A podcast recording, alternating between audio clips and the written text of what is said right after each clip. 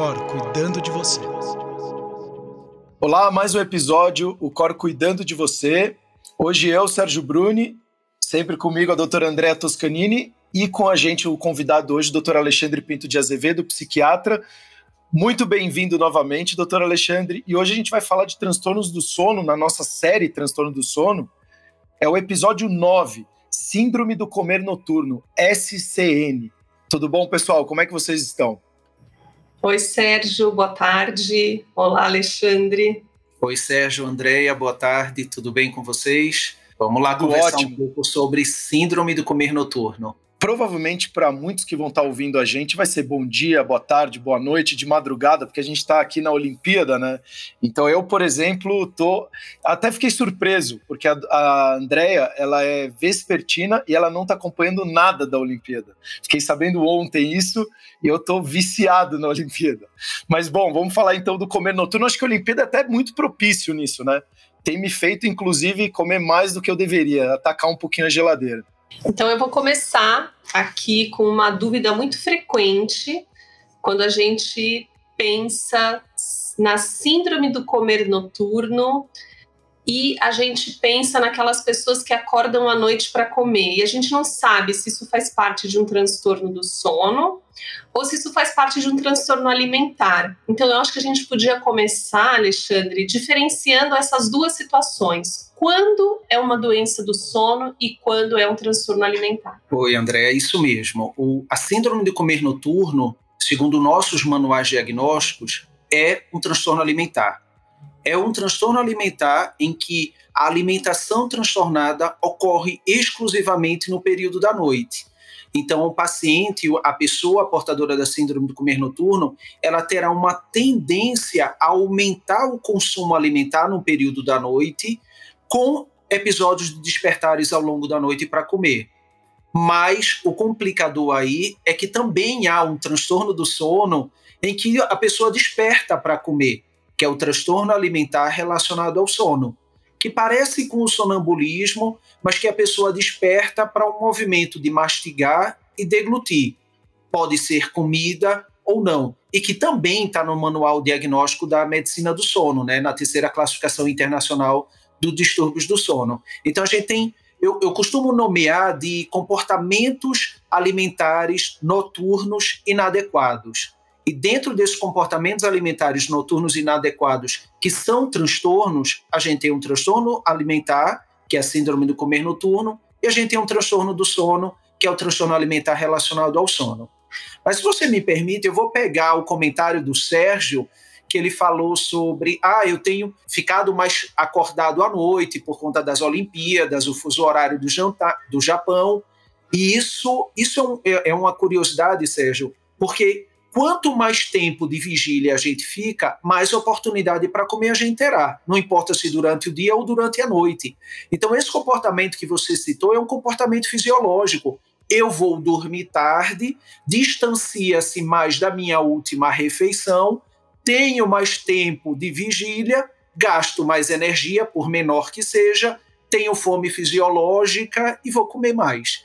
Então, isso é uma resposta fisiológica do tempo total de vigília que é um diagnóstico diferencial desses comportamentos alimentares noturnos inadequados. Tem uma coisa interessante também, Alexandre, nisso que você falou do e dormir mais tarde, o, o Sérgio comentou das Olimpíadas.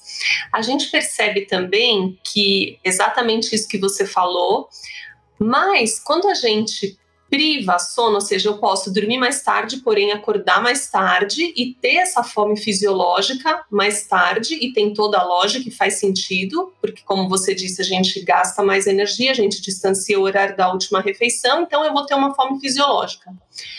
Mas, se eu privar sono, além dessa fome fisiológica, eu tenho uma predileção diferente por determinados grupos alimentares. Então, é diferente, por exemplo, se eu vou dormir mais tarde na sexta e no sábado e eu acordo mais tarde no domingo, né, ou no próprio sábado de manhã, eu durmo a mesma quantidade de horas, eu simplesmente desloquei o meu bloco e fiz uma refeição noturna que eu não tenho o hábito de fazer. Mas quando eu privo sono, eu tenho um comportamento alimentar diferente também, né? Um comportamento alimentar diferente durante o dia.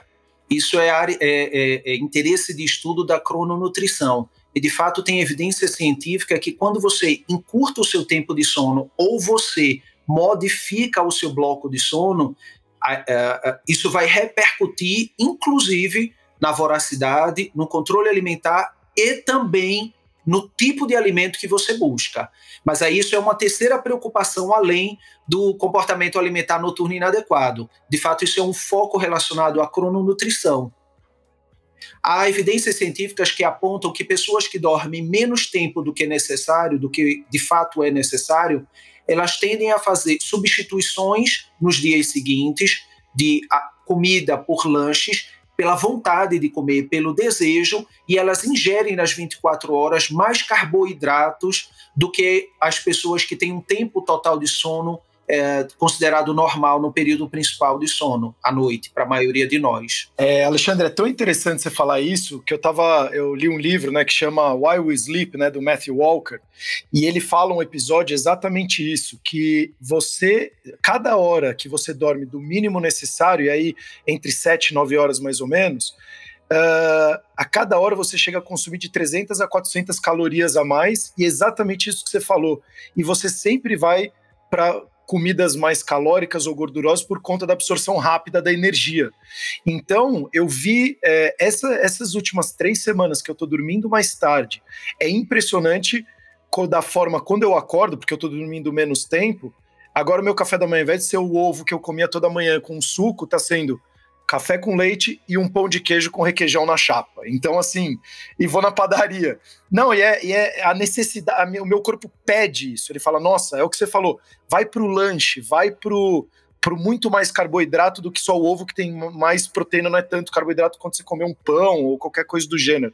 Então é muito verdade e legal você trazer isso, porque às vezes você acha que, ah, é, putz, você às vezes se culpa, mas não. É entender que de fato está acontecendo isso no seu dia e que naturalmente você vai ter esse tipo de comportamento, né? Não se sabe exatamente como acontece essa cascata de modificações fisiológicas que leva a esse tipo de impulso, né?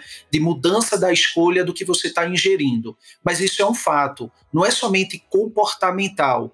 É realmente um impulso fisiológico que modifica a, a vontade, o desejo e até mesmo o paladar.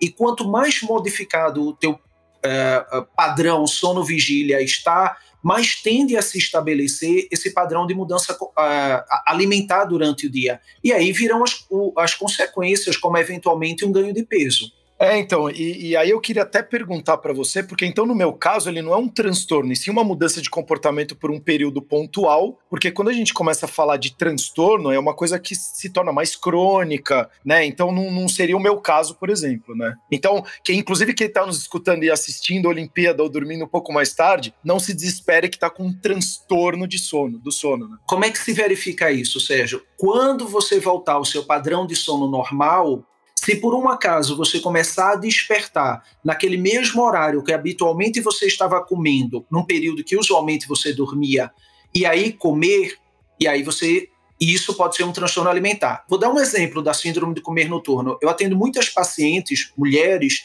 que durante pós-amamentação, que durante a fase de amamentação se habituaram a fazer ingestão alimentar sob orientação médica mesmo, né? Estou amamentando, vou beber, vou comer uma coisa para ganhar energia.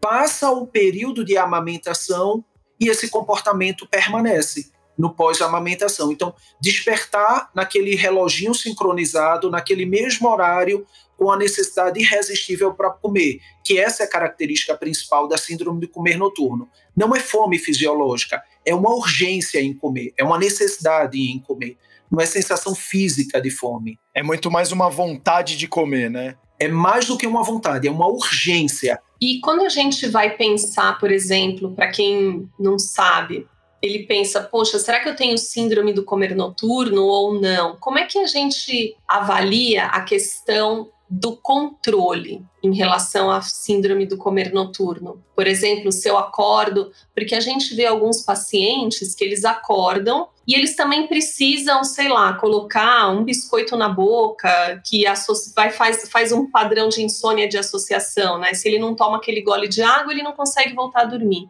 Mas nos casos de síndrome do comer noturno, a gente percebe que tem uma questão do controle também envolvida que é importante, né? E um arrependimento do dia e toda uma questão outra envolvida. A síndrome do comer noturno ela funciona da seguinte forma: ela é como se fosse um atraso no ritmo, fome e saciedade, descolado do ritmo noite e dia esse atraso faz com que a pessoa passe, em algum momento da vida, a precisar comer mais ao final do dia e à noite. E aí ele aumenta o consumo alimentar naturalmente nesse período.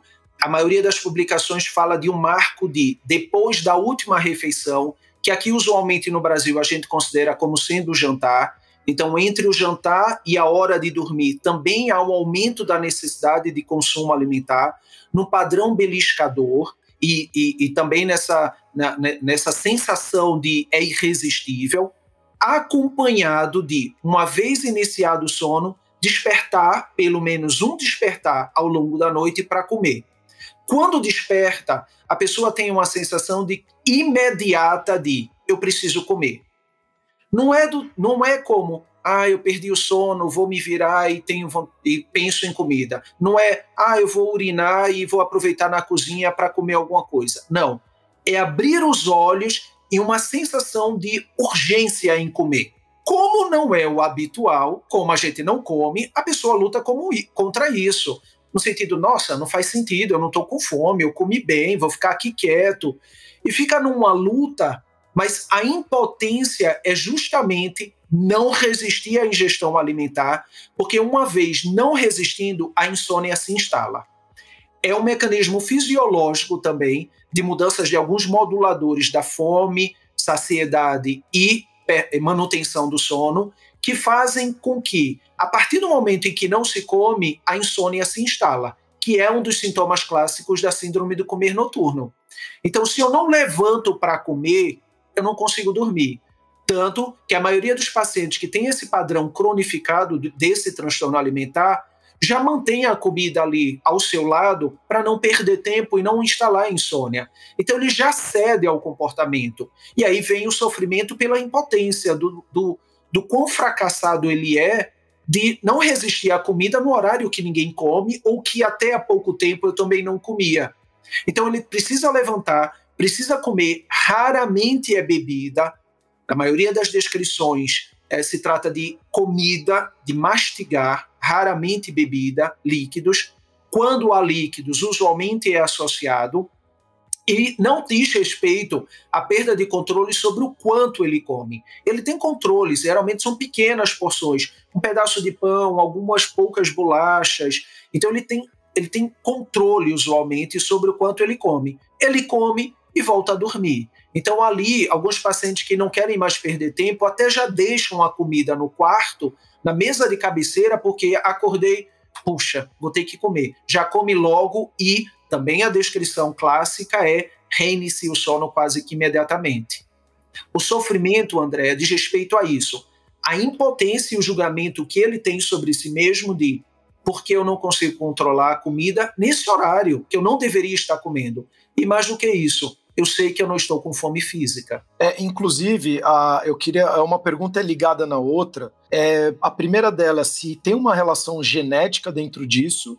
A segunda é, se não houver a genética ou não tiver um peso tão grande genético, é uma questão muito mais comportamental de fato, ou não, ou sim, você vai se tornando, não sei, enfim. Sérgio, uh, apesar de não ter trabalhos bem estabelecidos sobre isso, mas é possível notar uma agregação familiar. Frequentemente, um portador de síndrome de comer noturno terá um membro da família de primeiro grau também portador de comer noturno, irmão, pais ou filho.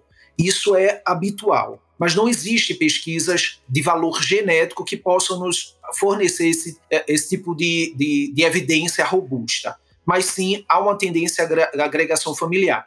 E não é do ponto de vista comportamental, de ah, a família toda tem por hábito acordar de madrugada para comer e aí se estabeleceu esse ritmo. Não. A história natural é a pessoa não tinha esse comportamento alimentar, se relacionava muito bem com a comida na sua vida, e em algum momento da vida, usualmente na vida adulta, a maioria dos pacientes referentes os 20 e 40 anos de idade como sendo o início dessa síndrome e passam a apresentar essa tendência à hiperfagia, ao exagero alimentar no período noturno. Não exagero como na compulsão alimentar, de comer vorazmente uma grande quantidade de alimentos num único momento. Não, mas de comer na ausência de fome com a sensação de urgência, de que eu preciso comer e de que é irresistível, tanto no pré-sono quanto no pós-sono. Então, não é comportamental, por quê? Alguns trabalhos também que apontam alterações de alguns moduladores, como leptina, que é um hormônio relacionado à promoção de saciedade e que em portadores de comer noturno ele estaria numa, num nível sérico, no nível circulante mais baixo, facilitando a necessidade de comer, e também a melatonina, que nos portadores de síndrome de comer noturno também estaria no nível sérico mais baixo, facilitando o despertar. Então, isso é uma evidência científica que não foi replicado por outros trabalhos, apenas um grupo que pesquisou essas, eh, eh, essa característica neuroendócrina, apontando esse achado. Mas é importante, antes de tudo, eu dizer: quem tem síndrome do comer noturno não, e tá nos, está nos ouvindo, não tome melatonina sem orientação. Não há evidência é, clínica de que o uso de melatonina faz parte de uma das opções de tratamento da síndrome de comer noturno. Então, nem pense em utilizar. Só uma antecipação de informação. É, inclusive, só antes da Andrea falar que ela levantou a mão aqui, é, a gente já fez outros episódios, outro episódio a respeito de melatonina. Então, para você que está nos escutando, vai nas principais plataformas de podcast, escute esse episódio só sobre melatonina, porque é um hormônio, é muito sério. Hoje eu estou vendo uma brincadeira muito é, é, de mau gosto, as pessoas tomando melatonina como se estivesse tomando pílulazinha de vitamina C e, e, as aspirinas da vida. Então, cuidado, porque melatonina é um hormônio e ele pode estar tá não só te ajudando, mas prejudicando, inclusive, todo o seu ciclo. Eu vou aproveitar que você comentou um pouco, perguntando para o Alexandre se a síndrome do comer noturno tinha esse componente comportamental ou se era comportamental. E aí eu acho importante a gente falar que às vezes, quando a gente fala que uma doença, que um transtorno, que uma síndrome tem um cunho comportamental, a gente costuma banalizar e transferir uma culpa para o paciente ou para quem tem aquilo, como se fosse uma coisa errada que ele está fazendo. E a gente vê, por exemplo, que na insônia, que a gente também inclusive com o Alexandre, é, temos um podcast também de insônia. A fisiopatologia ela é basicamente comportamental, ela é o modelo mais aceito, e isso não quer dizer que seja uma coisa voluntária. Então, quando a gente fala comportamental, a gente não está se referindo a algo voluntário. Né? Então, é involuntário, embora envolva atitudes, hábitos e comportamentos. E de maneira nenhuma a gente tem que banalizar, ou quando um médico fala que tem um cunho comportamental, ele não está querendo dizer que é menos importante do que se fosse genético ou hereditário, porque às vezes é muito mais difícil você modular uma, um transtorno que tem como base o comportamento do que algo que é eminentemente orgânico que você pode corrigir mais facilmente do ponto de vista farmacológico. Então, só para a gente entender que mesmo se fosse, no caso não é, é, mas a insônia sim, e é super grave, e a gente sabe que a maioria das pessoas que sofrem de insônia tem um comprometimento importante em todos os setores, não é menos grave e não é banalizado e não é culpa de quem sofre daquilo o fato de ser mais ou menos comportamental. E eu queria falar um pouquinho, para eu ficar mais confortável, do transtorno alimentar relacionado ao sono, porque a síndrome do comer noturno realmente, eu sou uma leiga. Mas é, em relação ao transtorno alimentar relacionado ao sono, né, que, que o Alexandre muito bem falou, que nem sempre o indivíduo ele ingere alimentos, né, são os movimentos mastigatórios e o ritual é, similando um comportamento alimentar que nos leva a, a, esse nome. Então, a gente pode também falar movimentos associados, movimentos mastigatórios relacionados ao sono, é uma parassonia não REM, ou seja, ela acontece fora do período do REM, raramente há memória, porém há um grave risco de algum tipo de acidente ou de ingestão de algum material que possa fazer mal. Então, é, a gente tem descrito na literatura casos onde os indivíduos ingerem produtos de limpeza, químicos, ou se machucam, ou podem até mesmo ligar um liquidificador, ou uma torradeira, ou uma sanduicheira, ou um fogão e deixar aberto. Então, tem também é, uma questão toda de segurança envolvida. É muito raro o transtorno alimentar relacionado ao sono. A parassonia não REM, ela não é tão rara, a gente vê, quem está acostumado a trabalhar com medicina vê, mas o transtorno alimentar relacionado ao sono é um pouco mais raro. Então, não é frequente, não tem memória, tem uma questão de segurança importante envolvida e por isso a gente precisa é, diagnosticar e tratar. Então, um comportamento que mimetize ou um ritual que simule né, é um hábito alimentar ou uma rotina alimentar que alguém veja, porque o próprio paciente sozinho não vai se dar conta, é importante reportar, procurar ajuda, fazer o diagnóstico e manejar. E, Andréia, tem um complicador em cima de tudo isso, as sobreposições. Há também publicações na literatura que falam da sobreposição de episódios de síndrome do comer noturno e do transtorno alimentar relacionado ao sono, que é um grande dificultador do diagnóstico. Lá da síndrome do comer noturno, só para a gente ter uma ideia, ela foi primeiro descrita lá no, na década de 1950 como um comportamento alimentar relacionado ao ganho de peso, Uh, e a transtorno alimentar relacionado ao sono foi descrito pela primeira vez na década de 1990, bem mais tardiamente, como um subtipo de sonambulismo em que a pessoa tinha um comportamento realmente exclusivamente relacionado ao ato de mastigar e deglutir. E a grande diferença entre os dois é, na síndrome do comer noturno, há sempre a lembrança para o evento. Por quê? Porque a pessoa está acordada. A pessoa está consciente do seu comportamento, embora não consiga resistir ao seu comportamento, e, portanto, uma vez acordada, ela come comida de verdade, ou lanche, etc. Mas comida. No caso do transtorno alimentar relacionado ao sono, como você bem falou, ela está no período do sono não REM, dormindo com um comportamento anormal durante o sono, em que ela levanta e vai levar objetos à boca alimentos ou não, e portanto não tem lembrança para o evento. E há a descrição de eventualmente a sobreposição. Portadores de síndrome do comer noturno ter também episódio de transtorno alimentar relacionado ao sono, mesmo que não tenha sido desencadeado por medicamentos, por exemplo. Então, também é um complicador. E o marco principal é isso: é a lembrança para o episódio. Isso é um facilitador para a gente diferenciar um a síndrome do outro, da outra, desde que não haja sobreposição, e às vezes há. E por que é importante diferenciar? O tratamento é to totalmente diferente. Porque um transtorno alimentar, o outro é um distúrbio do sono. Muito interessante. Doutor Alexandre, até o, quem está nos escutando e se de repente essa pessoa tem o SCN, né, a síndrome do comer noturno, o que, que você poderia trazer, até a gente está chegando na etapa final, como ou dicas, ou então alguns passos, ou então o que, que ela poderia identificar e fazer para conseguir minimizar também esse, esse transtorno? Sérgio, primeiro lugar, manter, a gente vai cair no lugar comum aqui, que é o que é mais falado provavelmente no, no, nessa série desse podcast, que é manter o ritmo noite e dia regular. Isso é essencial. Qualquer instabilidade do padrão do sono pode favorecer a síndrome do comer noturno também. Então, é essencial manter esse padrão. Segundo, não negligenciar a sua alimentação durante o dia.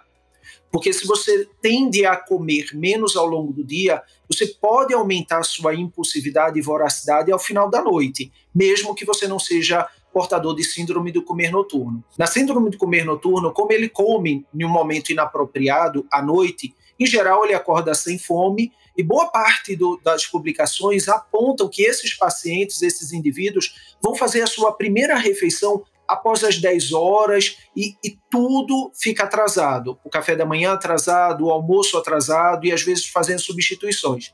Então, mesmo quem é portador do comer noturno, tentar regrar-se em horários regulares de suas refeições, porque isso também pode ser um reforçador metabólico ou de moduladores da fome e saciedade desregulados e favorecer episódios noturnos. Outro componente é tentar identificar fatores estressores que possam estar fragilizando uh, o seu sono e facilitando a impulsividade alimentar.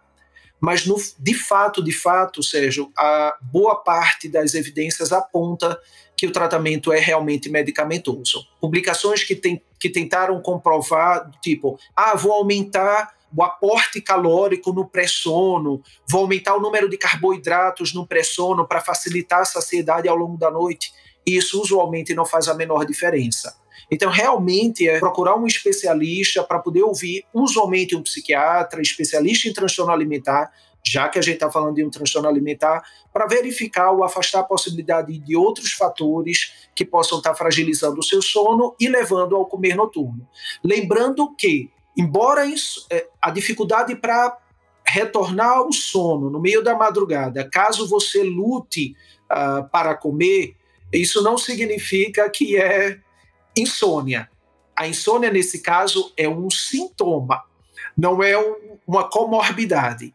Então, é importante entender que se trata, de fato, a síndrome de comer noturno, um transtorno alimentar, e o transtorno alimentar relacionado ao sono, um transtorno do sono. E aí, com essas dicas básicas que demos aqui, você vai, ah, quem estiver nos escutando e se enquadra ou acredita que se enquadra, vai entender para que especialista deve procurar ou um psiquiatra que trabalhe com transtornos alimentares ou um especialista em medicina do sono para fazer os diagnósticos diferenciais. Então, para você que está nos escutando, a gente sempre bate aqui a questão do autoconhecimento, da disciplina, da rotina. Se você tem dificuldade de começar pela alimentação ou então pela atividade física, que tal você começar a criar uma rotina interessante para o seu sono? Acordar no mesmo horário, dormir no mesmo horário, provavelmente o seu dia também vai começar a ser melhor. E provavelmente você vai começar a se alimentar melhor e talvez até começar a fazer uma prática de atividade física. Então pensa nessas coisas que às vezes tem coisas muito mais simples que você consegue fazer para ter uma vida muito mais saudável e muito com muito mais longevidade. Então, obrigado de novo, doutor Alexandre. Obrigado, doutora Andréia.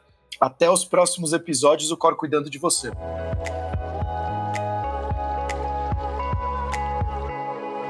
O Cor Cuidando de Você.